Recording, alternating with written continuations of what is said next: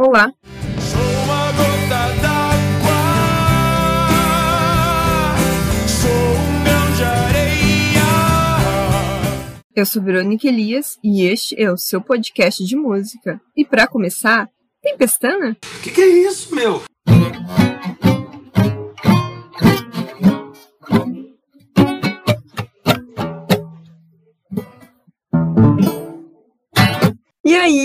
Quanto tempo? Tá vivo? Muito obrigada por estar participando do nosso podcast. Eu gostaria de apresentar hoje um convidado que foi o que, de uma certa maneira, me empoderou. puxando o saco. Eu, 14 anos atrás, mais ou menos, que ele chegou para mim e disse assim: Quer tocar comigo? Tudo bem. Topo. Topa? Topo. Quero. Vamos montar uma banda? Vamos. Que demais. Só que tu vai ser baixista. Ai, que delícia. Cara, mas eu não tenho um contrabaixo. Ai, eu também. Nada, nada. A gente aluga um estúdio. Então foi assim que eu comecei a tocar contrabaixo. Não sei se toquei direito, não sei se deixei ele decepcionado. Fiz o meu melhor. Da hora a nossa banda. da hora. Ah, eu achei super legal. Não, não é verdade, fala a verdade. Ah, foi super legal, mais dois desses eu compro meu apartamento. Fiz o meu melhor, fiz o que pude. Às vezes deixei a desejar também, mas aí isso é a nossa vida. Eu não sei dizer porque a gente sempre se esforça. E hoje eu trago ele aqui para poder explicar essas músicas da Legião Urbana que a gente é fã. E muitos de nós fãs também não sabemos como funciona. Lembrando que ele vai deixar aqui as opiniões dele em relação aos gostos, aos achismos e, por que não, as contradições. Então eu trago nesse podcast hoje meu amigo, esse grande músico, para mim um poeta, por que não? Michel, muito obrigada por estar no nosso podcast hoje, por ajudar essa galera que está nos ouvindo a entender melhor Legião Urbana, porque Legião Urbana é assim, a gente vai viver mais não sei quantos anos e parece que todo dia a gente está redescobrindo a banda, não é? Sim, não, é na verdade, analisando a letra, as letras, por muito tempo que eu não ouvia Legião e tal, mas analisando as letras, continua maravilhoso, continua. É o mesmo encanto que o cara tem de quando. A gente já ouviu todos os discos, toda a discografia, a gente sabe tudo de cor. Às vezes fica meio de canto quando a gente vai reouvir. Nossa, continua incrível. Continua incrível e parece que a referência não para, né? Cada vez Não para, mais porque coisas. as pessoas são letras que fazem sentido para diversas fases da vida do cara. A gente começa a ouvir na pré-adolescência, agora a gente tem uns 30 e alguns. Só que isso é muito relativo. Cada pessoa, eu não gosto de explicar as músicas porque cada pessoa sente a música de uma maneira. Ainda faz sentido, só que de uma maneira diferente. Isso é. É, parece que vai se adaptando, né? Ou a gente que vai, de repente, se apropriando dessas leituras, né? Também a gente nunca vai saber. Também, né? também. O Zé ele era um cara já mais adulto e culto. A, a gente vai chegando numa fase mais parecida da vida dele, quando ele escreveu e tal, e vai compreendendo mais o que ele tá querendo dizer. Como a gente não fala sobre as músicas, então fica uma terra de ninguém. Cada pessoa decide o que, que significa cada música. Pois é, e tu vai trazer hoje uma dessas músicas que eu adoro. São duas músicas do CD As Quatro Estações, de 1989. São músicas que marcaram muito a transição da Legião Urbana com a saída do Negrete, né? O Renato Rocha. Então, o Renato Rocha sai ali do CD Que País é Esse? Que foi de 1987. E tu vê que há uma ruptura muito grande da postura da banda. A gente vem do CD Legião Urbana 2 e o Que País é Esse? De uma coisa assim mais aborto elétrico, mais das origens punk. E tu vai trazer duas canções que trazem essa transformação. Porque cada pessoa diz uma coisa. Então quando entra nessa coisa, ah, a Legião não faz mais rock. Eu não gosto de ficar explicando. Eu acredito que também muito mais referências. A gente vê que os próximos CDs, e aí vem o 5, que eu tanto gosto, o Descobrimento do Brasil nem se fala, Eu acho que o 5, de repente, oferece até mais saídas do que o Quatro Estações.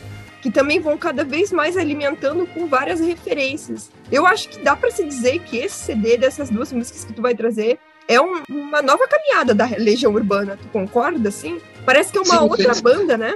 Mas, por exemplo, assim, eu acho Quatro Estações um disco pesadésimo. Sim, não, parece uma outra banda musicalmente, são novos instrumentos, é um outro tipo de gravação, assim, ela é mais. Ela, é- ela é superior, ela é menos punk rock, parece que a banda, a banda tava com mais ambição musical também. E, e os temas também são temas mais espirituais, umas coisas mais profundas, mais líricas. Tem muitas pessoas que não se identificam mais com a Legião Urbana. E é impressionante que mesmo sendo uma referência assim mais sérias, uma coisa mais mística, tem música sobre suicídio, essa coisa toda, não deixa de ser um disco extremamente pop, né? Isso que é o tipo o talento do Renato Russo, como é que ele consegue fazer um, um hit como Pais e Filhos, que é um hino da banda e continua sendo um hit até hoje, tratando de um tema tão sério, né? Isso é talento, né? Não tem outra explicação. Mas eu lembro pras pessoas, olha, Pais e Filhos é uma música sobre suicídio. E em 1989, quando lança esse CD, é quando ele descobre que ele tá com HIV também. E, E é o mesmo ano em que ele vira pai Que ele também. vira pai. E os, e os membros da banda também, eu acho que isso influencia muito nessa música também. Pode ser. E Então, a gente assim, tem o, o, sem dúvida, o maior fato de 1989, que é o ano que eu nasci, né? Embora não noticiado pela mídia, ah, sim. Nossa, isso fez muito sentido agora pro CD. Agora. eu vou começar pela Eu Era Lobisomem Juvenil, porque é uma música que eu sempre gostei muito, porque nos anos 90, quem viveu sabe, havia muitos lobisomens no território nacional. E o, a lenda do lobisomem aqui da, da minha cidade, ele morava perto da minha casa. Enfim, Sabe? Estão ouvindo Eu Era um Lobisomem Juvenil pela primeira vez na vida. Eu acho isso maravilhoso. se for analisar trecho a trecho, tu vai pegar que, tipo, ele faz luz, sentido e palavra. Essa é assim que começa a canção. E aqui, claramente, ele, ele consegue colocar, tipo, como três elementos conflitantes, assim, a, a luz como oposto à escuridão, como um pensamento iluminado, a coisa certa se fazer, o caminho correto, assim, sentido como aquilo que o indivíduo sente, os seus desejos, os seus anseios, e palavra aqui como a racionalidade, aquilo que a gente filtra do que a gente sente e- aquilo que a gente expressa é a palavra. Só que geralmente a palavra ela já vem com esses filtros.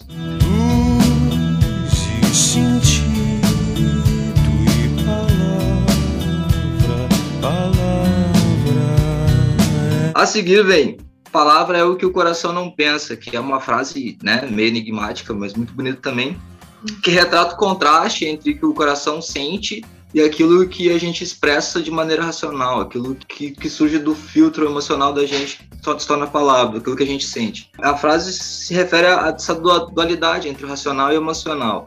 Eu acho interessante como, tipo, essa segunda parte, que ontem faltou água, anteontem faltou luz, que, que é um- uma coisa comum até para quem vive em, cidade urbana, assim, mesmo interior, e sobre o grito que teve quando a luz voltou. Que aqui ele faz uma metáfora. A falta d'água representa tipo a falta de pureza, a falta de luz, que anteontem estava tudo meio escuro. Teve torcida gritando quando a luz voltou. Representa a alegria quando a escuridão vai embora.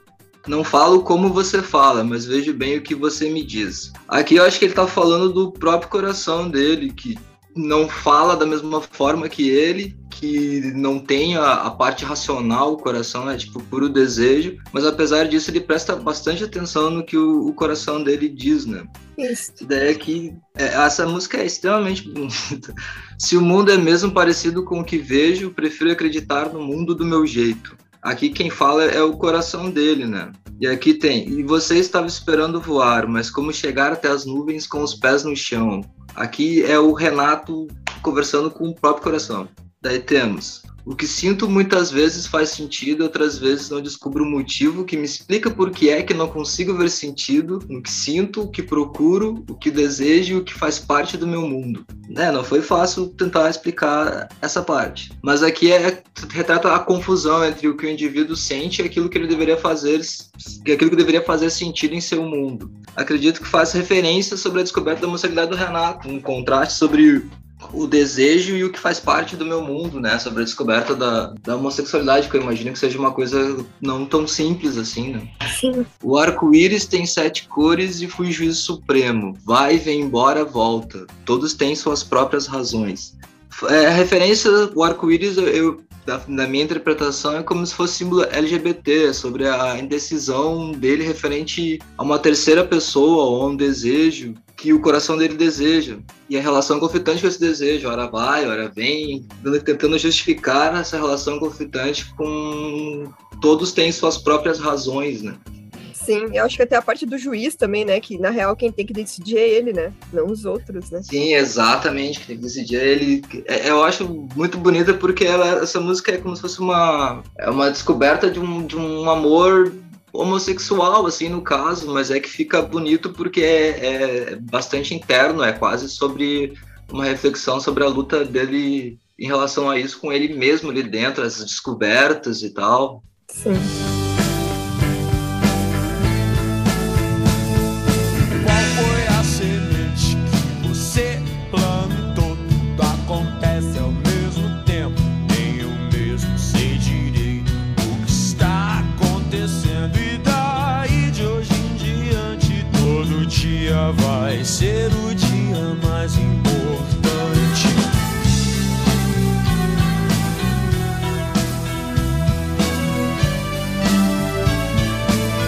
Qual foi a semente que você plantou? Tudo acontece ao mesmo tempo, nem ao mesmo sei direito que está acontecendo. E daí, de hoje em diante, todo dia vai ser o dia mais importante. É uma reflexão sobre aceitar e entender as consequências dessa relação conflitante com o desejo ou a pessoa. Tudo acontece ao mesmo tempo, nem eu sei o que está acontecendo, mas a partir da consciência dessa relação, dessa reflexão, de hoje em dia, todo dia vai ser o dia mais importante, vem a compreensão e aceitação do seu desejo, consequentemente, a libertação de seus conflitos. Agora ele sabe plantar coisas positivas. Será que também não tem a ver com a descoberta da AIDS ali, do HIV dele? Sim, sim, não, eu acho que faz total sentido também. É que é interessante da- das letras dele é essa diversas formas de interpretação, assim, É, são metáforas bem comuns, acho até isso faz bastante parte do porquê que a gente gosta tanto. sim. Daí aqui tem, e se você quiser alguém pra ser só seu, é só não se esquecer, estarei aqui, que é o tipo o refrão da música. Aqui ele faz referência a uma terceira pessoa, pelo que pelo meu entendimento, é provavelmente a pessoa pra quem ele dedicou a música inteira, assim, porque é, parece que ele tá meio que se justificando sobre os conflitos internos dele pra alguém, assim. Faz sentido. Daí temos, não digo nada, espero o vendaval passar. Por enquanto eu não sei o que você me falou, me fez rir e pensar, porque estou tão preocupado por estar tão preocupado assim. Aqui demonstra que ele optou por não usar a palavra enquanto a luz não voltou, por não ter entendido o que o coração sentia. Seja o que for, ele riu e percebeu que estava preocupado à toa em relação ao que o coração dele desejava. Que tudo bem, Renato, você estava apaixonado. E mesmo se eu cantasse todas as canções, todas as canções do mundo, aqui se refere à impossibilidade de traduzir esse conflito todo entre coração, luz e palavra em uma canção. Todas as canções do mundo não seriam o suficiente para traduzir seus sentimentos. E temos, se você quiser alguém para ser só seu, é só não esquecer que eu estarei aqui, ou então não terás jamais a chave do meu coração. Aqui diz a pessoa a qual a canção foi dedicada que só existe uma possibilidade dela entrar em seu coração e entender o que ele diz. Profundo, hein? Profundo, profundo. O disco todo é Profundo profundo. dramático, né? Porque daí não Sim, terás aí- jamais a chave do meu coração. Chave do meu coração. Ele era um cara hiperbólico a full, assim. Pelo que eu pude entender, até ela tem pouca referência, assim, externa. Eu acho que é uma canção bastante interna do Renato, assim. Eu procurei covers dela, mas, assim, eu achei uma versão em espanhol que eu não recomendo muito, até não anotei. E ela não se tornou um, hit, né, do, do disco, assim. Embora seja uma ótima canção, eu gosto muito do, do teclado. O baixo é muito parecido com o baixo de Beat It, do Michael Jackson.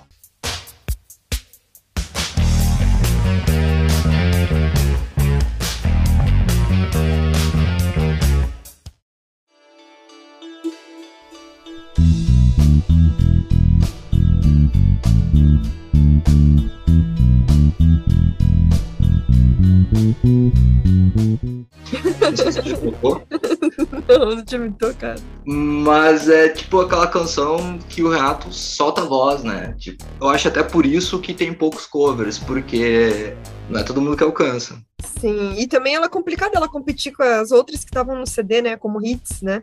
Sim, sim, até porque o refrão dela nem é o ápice, o refrão até É. meio que quase rola uma baixada de tom, né? É, tipo, tu nem se liga que aquilo ali é o refrão da música, né? Só porque ele vai repetir depois de novo, e aí tu, ah, tá, isso é o refrão, porque parece que ele não tem o destaque merecido, né? E nem acho que também deveria de ter, eu acho que não é a parte mais importante da música, né? Não é a parte, eu acho que é é uma canção de, de poeta realmente, assim, é uma é ele divagando sobre os sentimentos dele, só que ao mesmo tempo ela faz sentido para uma porção de gente, a forma como ele coloca essas metáforas, ontem faltou água, ontem faltou luz, teve torcida gritando quando a luz voltou. Isso é uma, então, uma tradição brasileira, basicamente. Que aqui toma um outro sentido, né? E nessa época de composição da música, digamos que ela foi composta em 88, 89, ele devia de ter o quê? 28, 29 anos por aí, 30 anos. Se bem que ele morreu com 36, 96, né? Ele não era mais um adolescente, mas pela letra da música parece que ele ainda tinha esses assombros da adolescência, né? Sim, outra forma de interpretar a, a canção é quase como uma carta do Renato jovem com o Júnior, né? É, pode Porque ser. se for pegar momentos aqui, rola um certo conflito, assim, entre o... Existem análises até que separam o que é Renato, o que é Júnior, se procurar né, na internet. Foi uma interpretação que eu não, não achei, assim, eu queria dar a minha mesmo, sabe? Sim, sim. Mas para quem ficar curioso, procura, que é, que é interessante também. Essas duas. Até porque, né, quem não sabe, ele teve uma doença nos ossos, né? Então, quantas Sim. coisas ele não teve que abortar nesse processo de adolescência e só pôde viver depois, né? Sim, sim, até por isso tem uma certa imaturidade em questão de relacionamento na letra, mas eu aqui, quando escreveu, ele já estava ciente dela. Só que se tu for ver, é quase como uma descoberta de um primeiro amor, assim, né? Porque bastante conflitante no- nos sentimentos, assim.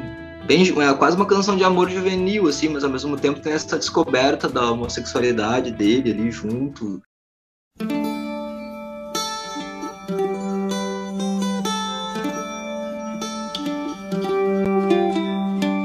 Eu, pra mim, o título Lobisomem Juvenil vem dessa transformação, assim, um adolescente, ele às vezes fica meio pirado, vira, sabe, um monstro, assim, mas é uma coisas da época, assim. Eu Sim. acho que o, que o nome meio que vem disso, assim, por isso que é um lobisomem juvenil. Bacana esse teu olhar aí, teve várias coisas que tu foi falando ali que eu fui tipo, mas pior, eu não tinha pensado assim. Não tinha ido tão profundo assim, né? Teve, tem coisas tão simples. Acho que essa também é a, a grande sacada dele, né? De parecer tão simples a música, tipo, ontem faltou água, ontem faltou luz. Que música boba, né? Que coisa Sim, mas é aí que mora o talento do poeta, né? Sim. Mas aí tu trouxe outra música também incrível, que muitas pessoas também acreditam que só fale de amor. E não é que ela não deixe de falar de amor, né? Mas ela também fala de outras coisas, né?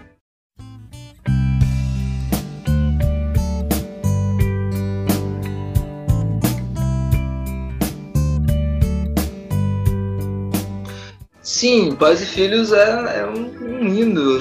Do rock nacional nos 80, pra mim, é a melhor música, porque as suas frases, eh, quase como se fosse um documentário, elas são meio, meio magé- magéticas, assim, no sentido de que são frases.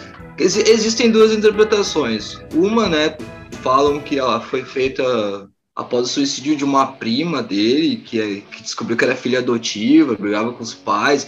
Embora eu não tenha achado confirmação sobre isso na internet, é uma meio que uma lenda que se tem, que pode Uhum. ser uma das, das interpretações da música, né? Mas eu me refiro como uma música quase magética, porque são, são frases de, de pais e filhos em diversas situações, diversas gerações, diversas situações da vida, assim. E a parte que eu mais gostei de, de procurar interpretar a letra e entender o que o Renatus pensava na época, quais foram as influências para essa música, foi o livro chinês do taoísmo, Tao Te Ching. O livro se chama O Livro do Caminho da Virtude. Foi um livro escrito 300 anos antes de Cristo.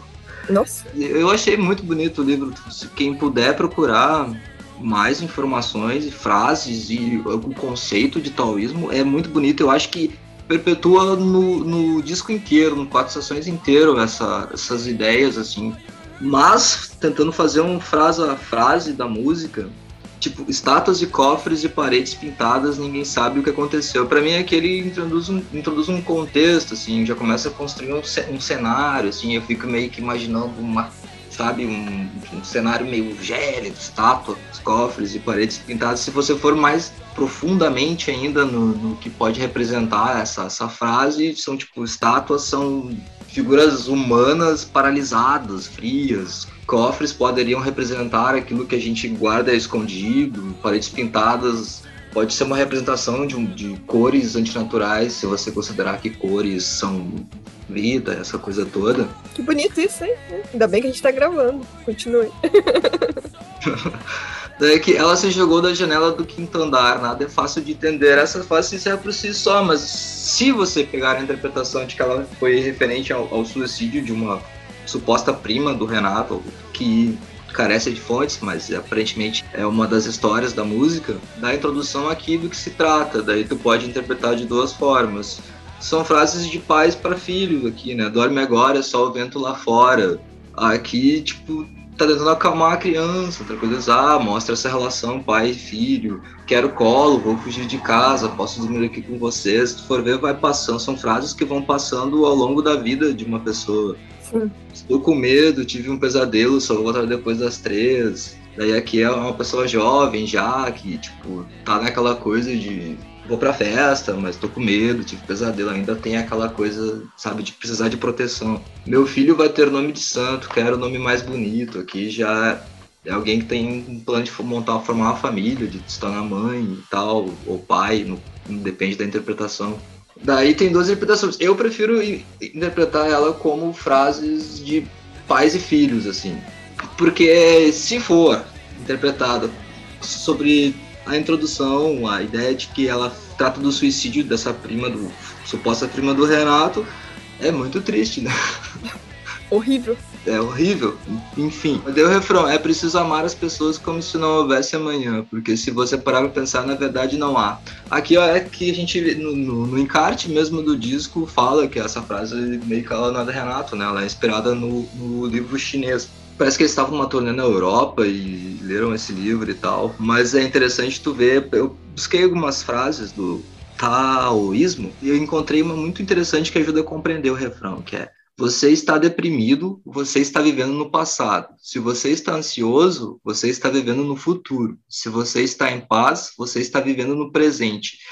Assim sendo, eu compreendo que é preciso amar as pessoas como se não houvesse amanhã, significa que você tem que amar as pessoas hoje. Ou seja, se você está em paz, você está vivendo no momento presente. Então, se você tem que amar as pessoas hoje, você tem que amá-las para ficar em paz consigo mesmo.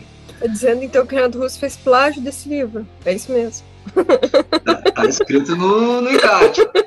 Tá bem, bem, bem explicativo, bem explícito o refrão aí, né? Sim, sim. Mas é, é bonito que é, que tem essa, filosofia, taoísmo é muito bonito. Não conhecia, fiquei conhecendo agora. E em relação à parte do a verdade não há, o taoísmo diz que a nossa mente é incapaz de compreender o tal, que segundo eles tal é T-A-O, que segundo eles é o fluxo de energia que envolve a nós e ao universo. Ou seja, a gente não tem capacidade de compreender a verdade. Então, por consequência, para nós a verdade não há. O que eu acho muito bonito também. Daí a seguir, me diz porque o céu é azul, me explica a grande fúria do mundo. Aqui tem um contraste interessante que é uma pergunta quase lúdica, né? Porque o céu é azul a seguir de me explica a grande fúria do mundo, que pode ser uma- um questionamento dos, dos pais, né? Ou, ou da mesma pessoa em fases diferentes da vida. São meus filhos que tomam conta de mim. A partir daqui são retratadas diversas relações entre pais e filhos, né? Tipo, são meus filhos que tomam conta de mim quando acontece, quando seus pais ficam velhos e acontece essa inversão de papéis, né? Que daí é você que passa a tomar conta dos seus pais. De repente, até ali, o me diz por que, que o céu é azul é uma coisa da fase criança, né? Aí depois explica a grande fúria do mundo, já é o adolescente desbravando. E depois o Sim. final da vida ali, né? Que nem tu mesmo colocou ali, depois os pais velhos e os filhos tomando conta, né? De repente, as três fases da vida ali pode ser. Sim, sim, e são frases que, que se refletem de diversas situações, assim, entre pais e filhos. Eu moro com a minha mãe, mas meu pai vem me visitar. Enfim, filhos de pais divorciados, ele tenta colocar toda essa, essa relação. E são frases que, que cabem para todo mundo em diversos momentos na, na vida, assim. Essa, eu moro na rua, não tem ninguém, eu moro em qualquer lugar. Já morei em tanta casa que nem lembro mais. Eu moro com meus pais. É, são. Pra mim, pra mim é como se fossem depoimentos de, de diversas pessoas, assim, que eu vejo essa música dessa, dessa forma, assim, se rolasse um documentário de diversas pessoas contando um pouquinho da sua vida, assim, iam rolar frases assim, eu acho que é uma música que meio que abraça, sabe, muita gente por esse tipo de frase. Daí repete o refrão e vem sou uma gota d'água, sou um grão de areia que eu imagino que a maior parte das pessoas inter, interprete sobre a, tipo, a nossa irrelevância, né? A gente ser um grão de areia, uma gota d'água, assim, irrelevância diante do todo, assim, né? Sim. Mas, lendo o taoísmo, eu achei uma coisa muito interessante, que lá diz que, que retrata a água como benéfica a todos os seres sem preferência e fundamental à vida. A água seria o que há de mais bondoso na natureza. E a areia tem uma frase do Lao Tse, se não me engano é assim, que eu não sei chinês, mas é assim, que pronuncia em português, que é o cara que escreveu o livro, no qual, no encarte, diz que, que foi inspirada essa frase do, do refrão, que ele diz que um, num grão de areia está contido todo o universo. Então, essa interpretação, ela é dúbia, assim, porque sou uma gota d'água, sou um grão de areia. Será que você é pouca coisa ou, segundo o Taoísmo, você é muita coisa, porque no Grande Areia está contido todo o universo, a água é a coisa mais benéfica, por não dar preferência a quem ela vai alimentar, de certa forma. Sim, depende da perspectiva, né? De quem está Depende vendo, de quem está analisando, né? Sim, o que torna a frase mais bonita ainda, né? Sim. E você culpa seus pais por tudo, isso é absurdo. São crianças como você, o que você vai ser quando você crescer. Aqui é bem claro, né? É o Renato pai já dando um conselho pra gurizada, que na, época gurizada que era. São, são a maior parte dos fãs da Legião, né? Daí aqui o Renato recém-pai já dizendo, dando, dando conselhos. O Renato tiozinho. Pena que pariu aquilo a cria, né? Enfim, tive que vomitar Ah, sim, essa é. informação, né? Não consegui Eu navegar. confesso que eu, que eu nem me inteirei muito do assunto, porque eu não acredito. Simples assim, eu não acredito. É. Pais e Filhos, né, por ser um, um hino nacional, né, eu procurei alguns covers e, e tem vários, assim. Peguei para tomar, tomei nota de alguns, assim, que são interessantes por motivos diversos. Para mim, o melhor cover dessa música, acredite se quiser, é do Cristiano Araújo, aquele cantor sertanejo. Que eu morreu? acho. É, que morreu faz uns dois anos por aí, sei lá. Ele tem um cover dessa música e ele canta muito bem. Tipo assim, ele alcança as, as notas todas, porque o Renato, né, vozeirão, e o Cristiano Araújo canta da mesma forma. Eu gostei bastante desse cover. Fiquei curioso.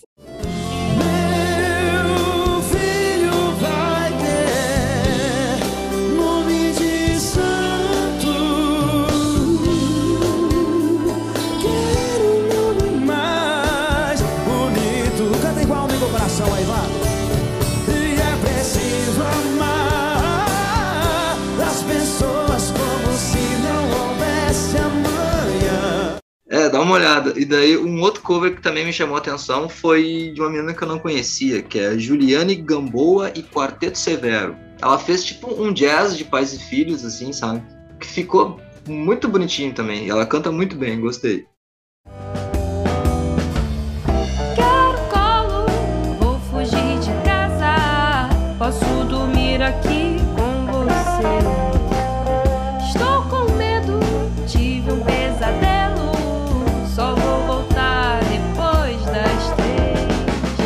Outro cover interessante é o do Sambo, porque ele é, como eu posso dizer, ele é muito específico, porque uma que pais e filhos não dá samba, não tem como, e outra porque eles tentam, fica vendo aquela aquele pagodinho rolando sobre uma música que é sobre suicídio, né? Daí é um momento bastante singular da, da história musical brasileira.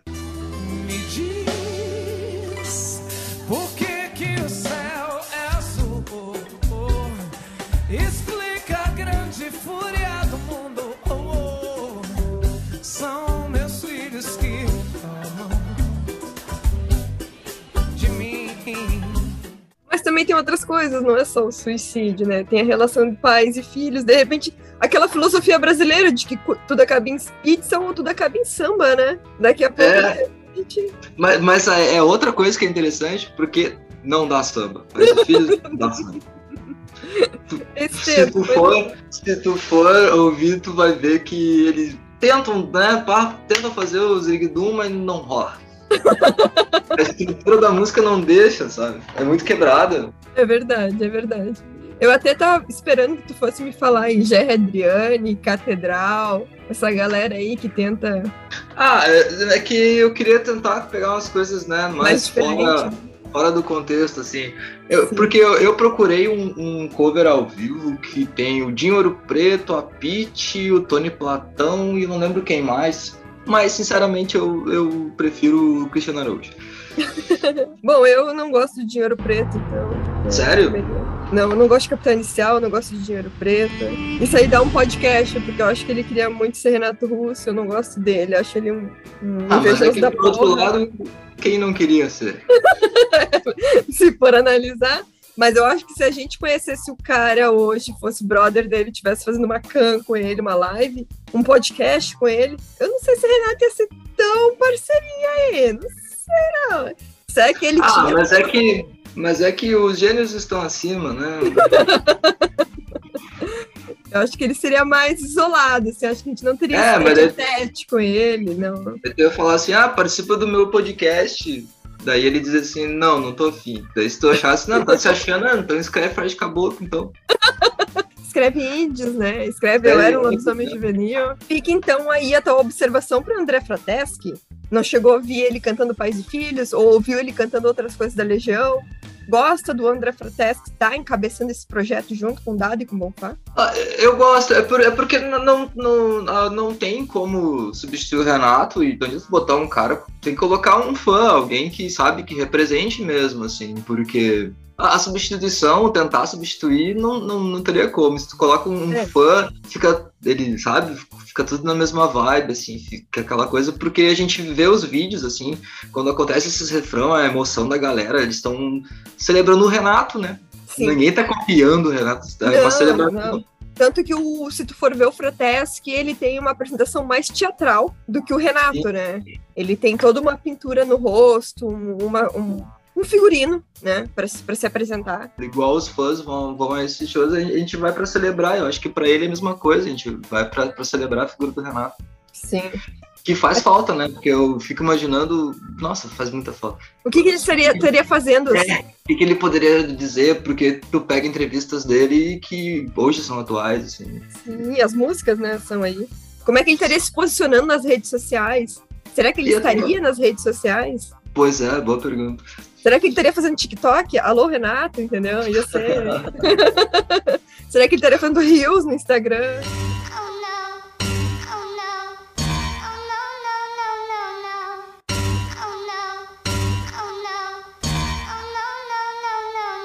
Quando tu falou em livro que tu estava vendo da Legião sobre pais e filhos, eu te confesso que tem um livro chamado Pais e Filhos, né? Eu até achei que era esse livro, porque eu.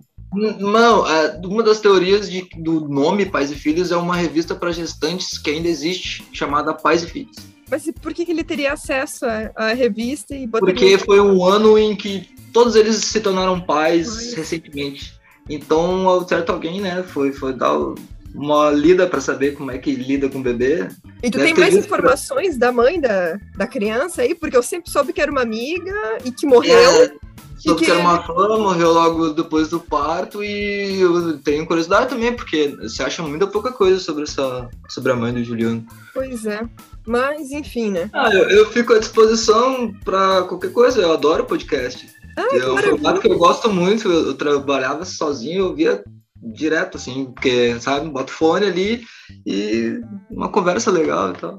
Pô, que bacana. Então já vai escolhendo mais duas, que a gente segue daí para os próximos aí. O Michel explicando. Mas tem umas É, que eu gosto que nem precisa de explicação, porque a gente acaba dando uma explicação porque ela fica tão aberta que a gente acaba achando que entendeu a música e, E, né, e daí vem alguém com outra interpretação e tu vê também É. faz sentido, né? e também faz sentido. É, como essa é a minha primeira aparição num podcast, eu só fiquei com medo de pegar, tipo, teorema, assim, porque eu ficaria meio envergonhado de falar sobre o que fala teorema. Eu ficaria envergonhada de falar teorema, juro. Eu pensei que tu ia ficar envergonhada de falar de soldados, de Daniel na Cova dos Leões. Agora É, teorema. Daniel na Cova dos Leões era uma das sugestões e quando eu comecei, não, acho melhor eu Melhor pegar um assunto família, tipo, suicídio. Meu Deus, eu vou ter. É! vou ter que botar alerta de gatilhos aqui, então, né? Que barbaridade. Outra coisa também, eu, eu, eu troquei dado viciado porque a, a outra estação, né? É o nome do disco. Isso. ah, ele começa com. Ah, essa é a história de nossas vidas no encarte. Daí, que vida triste, né? Será? Ah, eu acho, porque ah, de uma vida que tem Clarice, dado viciado. Ah, é uma vida complicada. Ai, gente, mas tem. Ai, meu Deus. Tem. Eh, tem Marcianos invadem a Terra. Tem Marcianos invadem a Terra, que é legal. É ótimo, Tem né? Mariane. O Dinheiro Preto fez um cover de Marianos, Marcianos Invadem a Terra que eu não recomendo. É, então, assim, eu não recomendo dinheiro preto. E aí, agora que tu falou. falou, assim. Mas tem outras muito legais também. Tem a própria Travessia do Eixão. Adoro essa música. Meu Deus do céu, eu sou louca por essa música. Eu descobri tanta coisa dessa música que eu não sabia. E eu Sério, conheci. eu sei quase nada. Sim, eu- porque eu conheci o Cerrado. E aí eu Hum. entendi Travessia do Eixão. É tipo de uma cantoria que se tinha. Na realidade, ele. Um amigo meu trouxe essa informação em outro podcast que o Renato usava essa música pra aquecer a voz. E aí alguém ouviu e disse, cara, bota isso num CD. E aí eles gravaram aquilo pelo jeito, foi muito antes do- da voz do Renato tá condenada. E aí tem gente que critica uma outra estação terminar com Travessia do Eixão. Porque não é uma música da Legião Urbana, pelo que dá a entender, e sim que o Renato usava como cantoria e que eles fazem tipo uma roda de amigos pra cantar e, e acaba botando no CD. Não, assim. mas, mas eu acho lindo, Eu eu acho acho, sensacional. Nossa. Acabar com aquela música, até porque tá, tá, tá uma cantoria entre amigos ali, e a Legião meio que é uma banda de amigos, né? Sim, nossa, eu acho incrível aquela música, eu acho muito boa. E tem várias outras também que eu acho muito interessantes dentro daquele CD. Mas, por exemplo, a Tempestade, eu acho que devia estar no CD a Tempestade. Mas a instrumental dela combina com uma outra estação, mas a letra combina com o CD a Tempestade, enfim. Pra mim, uma outra estação é um dos melhores CDs de letras da Legião Urbana. Fica com essa polêmica aí. Vou ficar refletindo sobre isso. Então tá, então muito obrigada. Esse podcast vai ao ar o quanto antes, assim como um bom sagitariano que nem eu. Claro que eu sou de novembro, tu é dezembro, né? Também sofre de ansiedades múltiplas, então eu vou tentar colocar o quanto antes. então tá, qualquer coisa é só chamar. Tá bom, então muito obrigada, viu? Um abração aí pra sua excelentíssima, um abração pra quem tá nos ouvindo e muito obrigada e fico no aguardo das próximas. Então tá. Tá bom, beijo. Beijo. Tchau. Tchau. Esse podcast foi apresentado por Verônica Elias e Michel Fioravante. O roteiro deste podcast foi escrito por Verônica Elias. Todas as nossas fontes de pesquisas para a realização deste podcast estarão na descrição do mesmo e em nosso Instagram, que é Tempestana Podcast. Deixe sua mensagem lá, crítica, elogio e sugestão.